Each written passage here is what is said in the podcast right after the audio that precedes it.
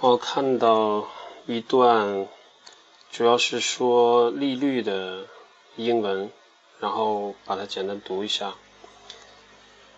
The investor seeks the highest returns possible provided that the investment seems to be sufficiently secure.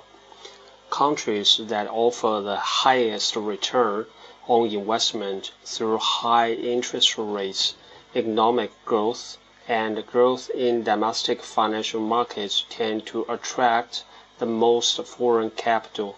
Uh, this is the first paragraph. Uh, so I will uh, maybe yeah explain that uh, sentence by sentence in Chinese.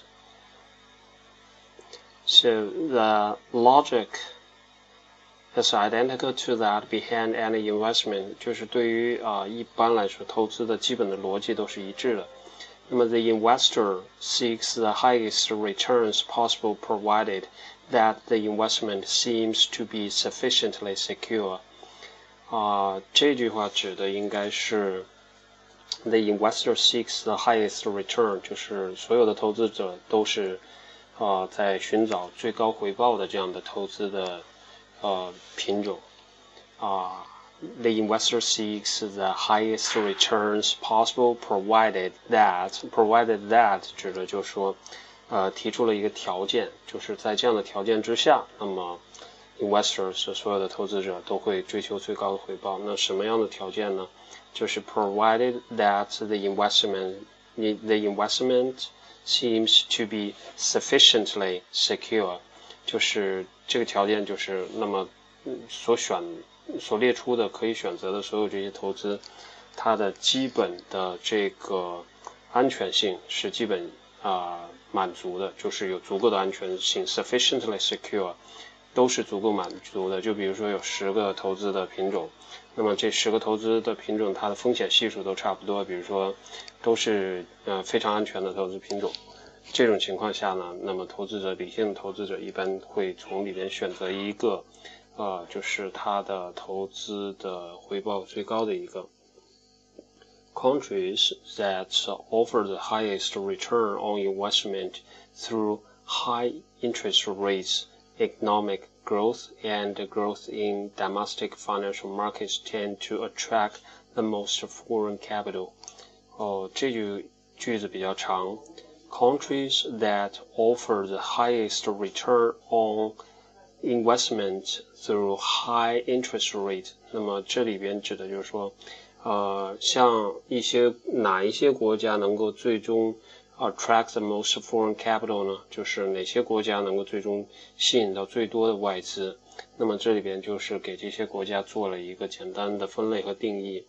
Countries that offer the highest return on 这后面又分了三类，就是啊哪一些国家呢？它在定义这个国家的时候，给这个国家做了一个简单的限定，就是 offer the highest return on，啊就是在某一些方面能够啊给投资者以最高的这个投资回报的这样的国家，能够一般吸引到最多的这个外资。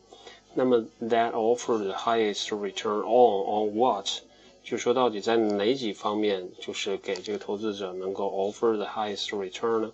啊，the first is 就是第一个是 on investment through high interest rates，就说啊给投资者提供高回报，通过的是 investment through high interest rate，就是给他提供比较高的利息。那比如说啊，美国假设它的利息是百分之二，假设中国是百分之三或者百分之四。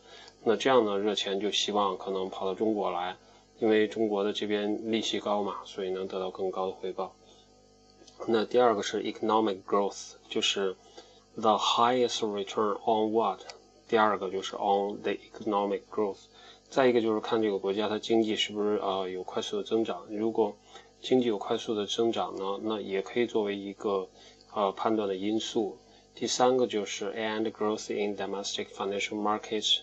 啊，第三个就是在这个比较快的啊国内的 financial markets，就是金融市场方面有比较快快速的这个增长，然后能够使投资者得到一个 highest return。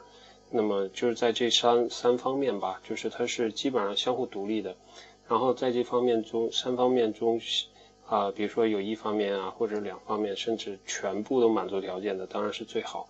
那么就是说，如果任何一方面就是它能够得到比较杰出的这样的高回报呢，都会吸引到外资的呃进入。那么这句话呃比较长，I will read it again. 啊，this long sentence. Countries that offer the highest return on investment through high high interest rates economic growth and growth in domestic financial markets tend to attract the most foreign capital. This is uh, the first paragraph